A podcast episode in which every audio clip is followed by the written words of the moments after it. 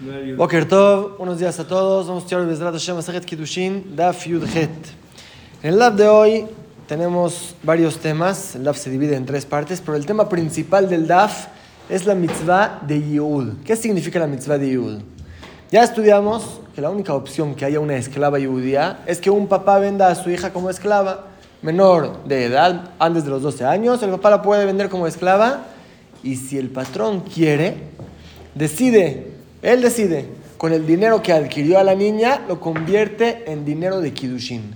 Consagra a la niña a la mitad, después, digamos, de tres años de trabajo, le dice a la niña, Arad me cuidó eres consagrada para mí con el dinero que le di a tu papá. El papá cuando vende a su hija sabe que está esa opción, que si el patrón quiere, se queda con esta niña como esposa. Esa es la mitzvah de Yehud. Yehud significa, designar, o sea, que el patrón decide que esta esclava va a ser su esposa.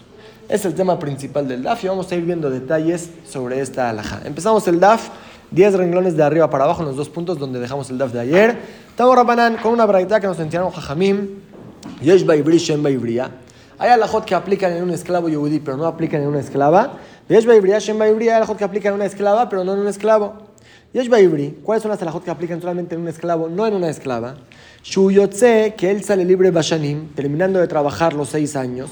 Uva Yobel, o si se topó con el año del Yobel, Uf Adon, o si se muere el patrón, sale libre, Masheenken Baibria. Y esto no aplica en una esclava. La que me va a preguntar, ¿cómo no? Ya estudiamos varias veces que también una esclava que trabajó seis años sale libre, o si se topó con el Yobel, o se murió el patrón, sale libre. ¿Cómo que esta salajot no aplica en una esclava? La que me va a explicar. Esa es la primera parte de la braita. Segunda parte, Viesh Baibria, que alajot aplica en una esclava que no aplican en un esclavo. Sharei Bria Yotzabe Simanim. La esclava sale cuando llega a los 12 años y trae dos pelos. En el esclavo no existe eso, no existe vender a un niño como esclavo para que cuando llegue a Bar Mitzvah salga libre. Nada más en una niña, como dijimos, el papá la vende. Cuando llega a los 12 años sale libre. Ven a Nimkeret Venishnet y no se puede vender y volver a vender si la niña trabajó ya 6 años, su papá la vendió a los 4 años. Trabajó 6 años, salió libre a los 10, su papá la quiere vender otra vez para 2 años, no se puede revender, la Gemara también esto va a explicar. Umafdimo al y se puede rescatarla aún sin su voluntad. La Gemara va a explicar voluntad de quién. Mashenkin Bayuri, esas tres alajot no aplican en un esclavo. Esta es la baraita y la Gemara va a explicar. Primera parte dijimos a Marmor, dijo Hajamish Baibria, las tres formas que sale el esclavo, que son terminando los seis años o si llega el año de Yogel o si se muere el patrón, no aplican en una esclava. Pregunta la Gemara, ¿cómo puede ser? Urmini, ya estudiamos en la Mishnah. Yetera alaba es más que el esclavo, la esclava judía, que sale libre a los 12 años trayendo dos pelos, vemos que es más, es otra opción. Aparte de las primeras tres, una esclava que trabajó seis años, o que llegó el año de Yobel, o que se murió su patrón, sale libre. ¿Cómo dices que eso no aplica en una, esclava? Amar Rafshat contestó Rafshat, estamos hablando que que el patrón no la dejó como esclava, la hizo su esposa como dijimos, la mitzvah de Yehud, la convirtió en su esposa. Ahí, aunque termine en seis años, aunque llegue el Yobel ya es su esposa, claro que no va a salir, dice la Gemara, y Adapshita. Entonces, si es su esposa, claro que no va a salir libre en esos tres. No es, ya no es esclava para salir libre. Contesta la Gemara, y pregunta la Gemara, Gita, vaya, para sacarla libre necesita divorciarla, es su esposa. Contesta la Gemara, de tema podríamos decir, Lolibat Lail Getamina. Aún que es su esposa, pero ya que la recibió como esclava, entonces la tiene solamente para seis años la puede convertir como esposa, pero para seis años nada más. Terminan los seis años, sale libre. Llega el Yobel, sale libre. Así podríamos pensar. Kamash Manan es el Hidush que nos la convirtió como su esposa, es esposa normal. Para sacarla se necesita un divorcio normal. Pregúntale a Gemara y Yaji. Si es el caso que sobre él habló la Braita, Tosamayo sabe Simanim. ¿Cómo dice la Braita? Pero si trajo dos pelos y llegó a los 12 años, ya sale libre. Si es su esposa, no sale libre. Dice, tienes razón, Aji Cámara, a eso se refirió la Braita. Imlo yo sabe Simanim. En caso que no la convirtió como su esposa, sale no solamente con las tres primeras opciones, sino también con Simanim. Pero una esclava que el patrón la convirtió en ser su esposa, ya no sale, ya se queda como su esposa normal. Esa fue la primera parte de la braita, lo que hay en el esclavo y no en la esclava, y como la Gemara explicó, cuando se convirtió en esposa. Y la segunda parte dijo, hay alajot que aplican en la esclava, pero no en el esclavo. Primera alajá, en animjeret venishnet. No se puede vender y volver a vender. Mijlal se entiende. Debe dibrinim venishna, que un esclavo yehudí si se vende y se vuelve a vender. Un ladrón que robó una vez y no tenía para pagar y el bidín lo vendió. Terminaron sus seis años, salió libre y volvió a robar y no tiene para pagar, lo vuelven a vender. Así se entiende, solamente en la esclava, ¿no? En el esclavo sí. Le ataña, pregunta la Gemara, hay una braita que aprende lo que dice la Torah, Bignevato. se vende por su robo. Se entiende solamente si no tiene para pagar el capital. Velobic felo. Pero si este ladrón tiene para pagar el capital, pero no tiene para pagar la multa que la Torah le puso que debe de pagar doble, un ladrón que lo cacharon debe de pagar doble. Tiene para el capital, no tiene para la segunda vez. No lo venden por eso. Big Nevato, solamente por su robo, Velobis mamó, si fue un testigo que atestiguó, mintió, atestiguó sobre otro, otra persona que él robó y que debe de pagar y ahora lo desmintieron. La Torah dice, lo Zamam, se le hace al testigo lo que le querían hacer a este que lo acusaron. Entonces, necesita pagar este hombre lo que según sus palabras el otro robó. No tiene para pagar, vamos a venderlo, no se vende. Él lo robó, no se vende. Y la tercera de Rasha, que es nuestra pregunta, Big Nevato, por su robo, se entiende que para ya que se vendió una vez por su robo, Shubia el mejor no se vuelve a vender. Es una contradicción. ¿Se vende dos veces un esclavo que robó o no? Amarraba contestó Rabba Loca, no es pregunta. Depende si fue una vez que robó o dos. O sea, si robó una vez y esta persona no cuesta tanto para pagar, para cubrir todo el robo, robó un millón de dólares y no cuesta tanto. Entonces diríamos, véndelo una vez y cuando sale libre lo vuelves a vender para cubrir su deuda. Eso no. Si fue el mismo robo, se vende una vez. Pero si robó dos veces diferentes, por cada robo se puede vender por sí solo. Eso es la alhaja en el esclavo, no en la esclaba. Amar la le preguntó a Raba, pero Bignevato tuvo más cuando la Torah dice, por su robo, a veces la Torah habla de muchas cosas y usa el lenguaje singular. Por ejemplo, sus paró, el caballo de paró, había un caballo nada más, eran muchos caballos. La Torah habla sobre muchas cosas y dice un lenguaje singular. También aquí Vignebató se puede entender que son muchos robos. ¿Cuál va a ser el caso que por muchos robos lo vamos a vender y el caso que por muchos robos no lo vamos a vender? El Amarabay se lo explicaba y lo no es pregunta. Adam Adam. Depende si es la misma persona o varias personas. Quiere decir, una persona que lo robó a Rubén y lo llevó al Bedín y lo juzgaron y lo vendieron y ahora salió libre y lo robó a Shimon, Shimon puede ir al Bedín y volver a venderlo. Me pagas mi, lo que me robaste. Pero en caso que el mismo Reubén lo llevó al Bedín por varios robos que le hizo, le robó esto y le robó esto y le robó en varias ocasiones, pero lo llevó al Bedín de una vez, ahí son muchos robos que no se vende sino una vez nada más. Depende si es una persona lo puede vender una vez, si son diferentes personas, cada uno lo puede vender otra vez. Y como la Braita dijo, es solamente un esclavo, una esclava no se vende porque robó, se vende porque su papá la vendió, es solamente una vez, no más. Rabbanan, un detalle interesante, estudia de la barrita. ¿Cuál es el índice Elef? Este hombre robó mil, y cuesta 500. Dice la barrita, Nimkar, José de Nimkar. Lo vendemos por 500, sale libre, lo volvemos a vender por los otros 500, no como dijimos arriba, este tan opina que sí se vuelve a vender. Pero si si es que este esclavo robó 500 y cuesta 1000, entonces vamos a decir, en vez de venderlo para 6 años, vamos a venderlo para 3 años, 500 y pagamos la deuda. un Karklal no se vende para nada. Entonces, si un ladrón no quiere que lo vendan, que siempre robe menos de su valor, así no lo van a vender. Así opina Jajamim. Rablezer, una Rablezer dice más. Y Mayag Nevo Keneged Mimkar Mimkar, solamente si su robo era igual de su precio, ahí se vende. De Imlav, pero si es más o menos, en un no se vende. También en el primer caso, que robó más de lo que vale, no se vende. Debe ser justo, así opina Rabbi Eliezer. Ama Rabba dijo Rabba Beha, en esta alajá, Zahanu Rablezer Rabbanán. Les ganó Rablezer a los Jajamim.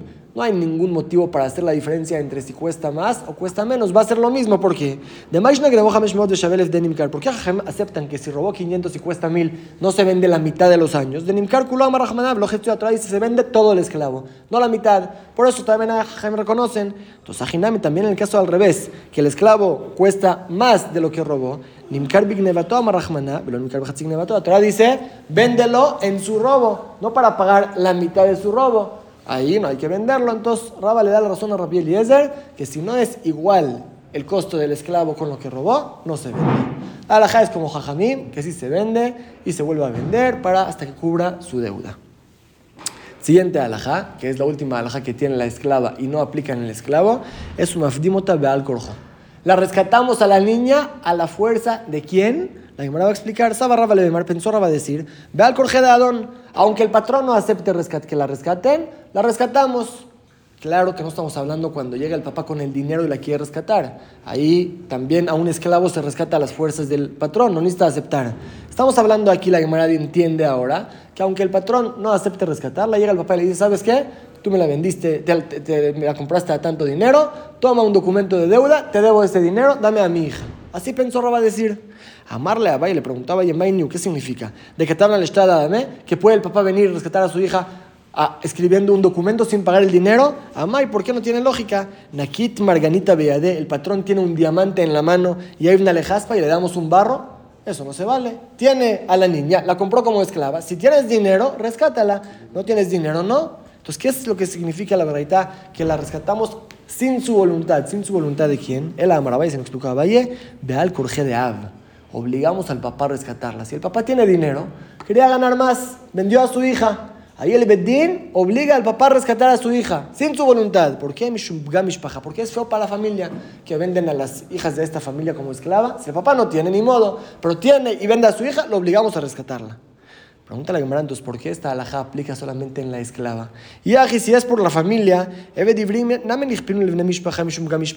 también cuando es un esclavo que se vendió a sí mismo, es feo para la familia, vamos a obligarlo, si es que él tiene dinero, te rescatas a ti mismo aunque no quieras, porque ahí no aplica esa alhaja. Contesta la Gemara porque no vamos a ganar nada va a rescatar, se va a ir a venderse con otra persona. ¿Qué ganamos? Él decide si venderse a sí mismo o no.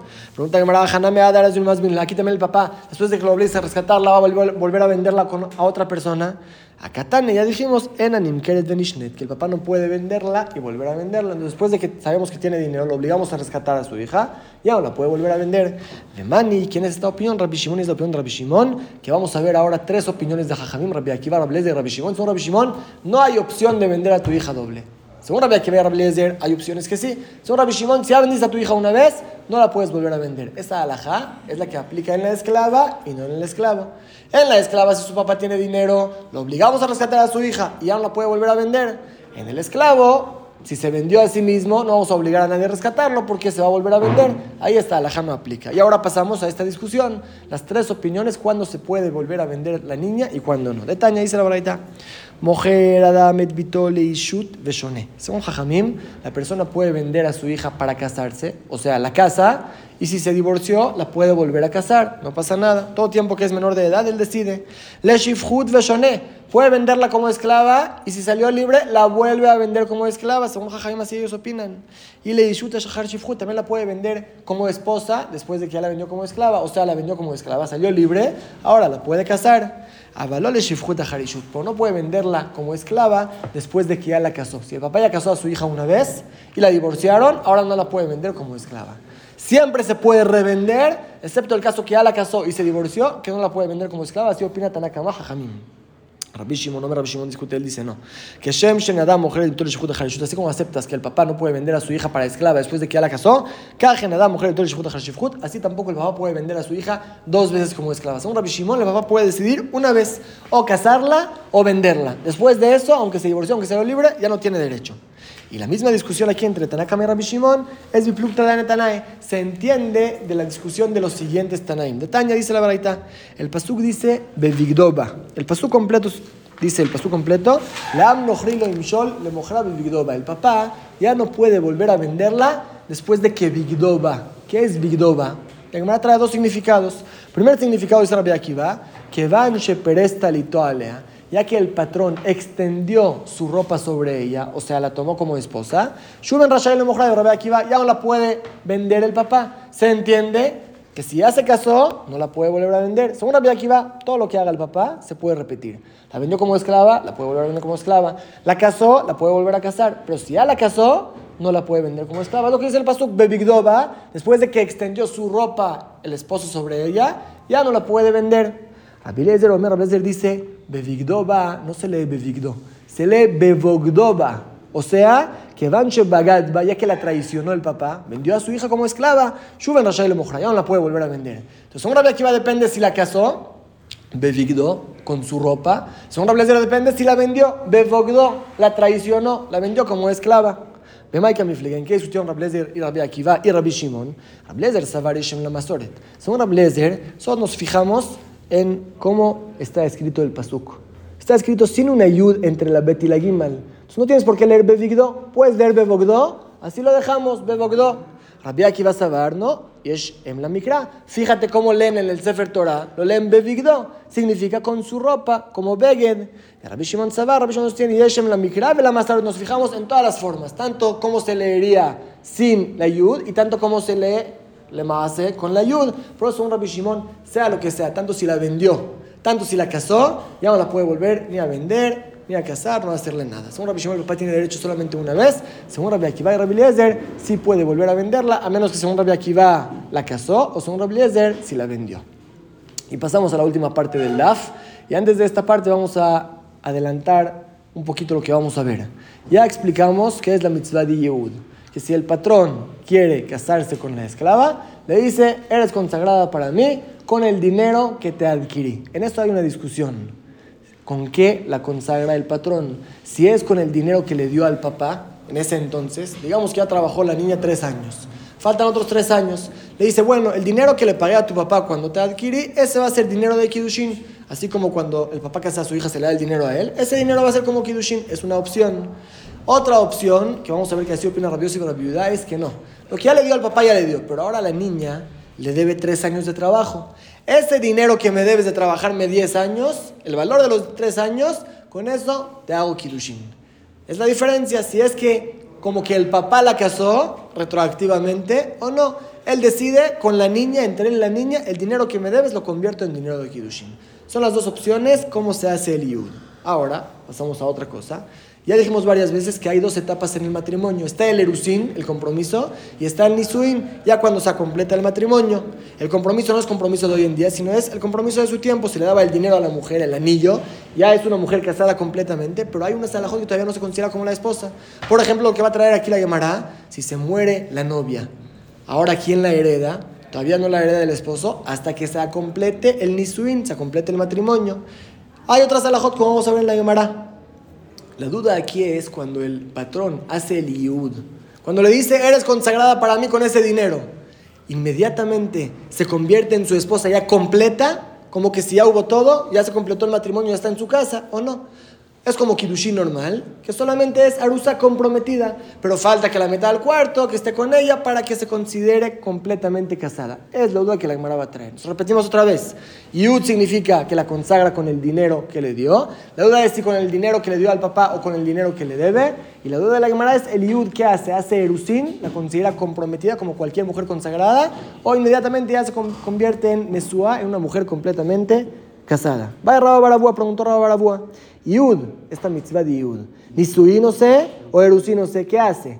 ¿Solamente compromiso o la convierte completamente en casada? Nafkamina, la diferencia es, le Yorsha para heredarla a la novia, a la comprometida, el esposo no la hereda, a la casada ya la hereda. Segunda diferencia, Litamela, si es que el esposo es Cohen y se murió su esposa, puede impurificarse hacia ella o no, depende si es comprometida o no, si ya está casada así. Ula dará y cancelar sus promesas. El esposo cancela las promesas de su esposa. De la novia todavía no puede cancelarla solito. May, ¿cuál es el din? ¿Cómo la consideramos? ¿Comprometida o casada? La Gemara va a traer dos pruebas que se van a rechazar y nos vamos a quedar en duda. Tashema, primera prueba, ven y escucha. ¿Qué dijimos arriba? Bevigdoba, el papá no puede vender a su hija después de que Vigdoba, o sea, que Banche Peresta después de que ya se casó con ella el patrón, ya extendió su ropa sobre ella, ya no la puede volver a vender el papá. Se entiende que es de uno de lo más vinal, no puede volver a venderla nada más, pero hay Edla, pero volver a casarla puede. Si el papá vendió a su hija y el patrón se casó con ella, después la divorció, todavía si es menor de edad, el papá la puede volver a casar, no hay problema.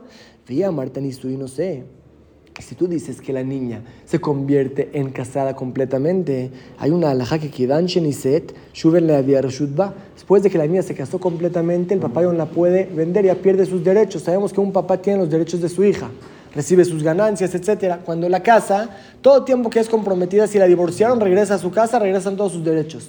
En caso que ya se, se casó completamente, ya entró a la casa del esposo, ahora si la divorcia, ya no tiene que ver con el papá. Desde que la niña se casó completamente, se hizo Nesua, el papá ya no manda sobre ella. Si aquí dices que el Iud la convierte en completamente casada, ¿cómo el papá la puede volver a casar? Se entiende que el Iud solamente la compromete, por eso si el patrón ahora la divorció, regresa a casa del papá y ahí sí la puede volver a casar. En el Lavshon, mira, se entiende claramente que si no sé que el Iud la compromete. Con no hay ninguna prueba, porque podemos decir que Aja Bekirushin de alma cae. Aquí estamos hablando no en Iud en un matrimonio normal. De Ágica Amar, así quiere decir la verdad.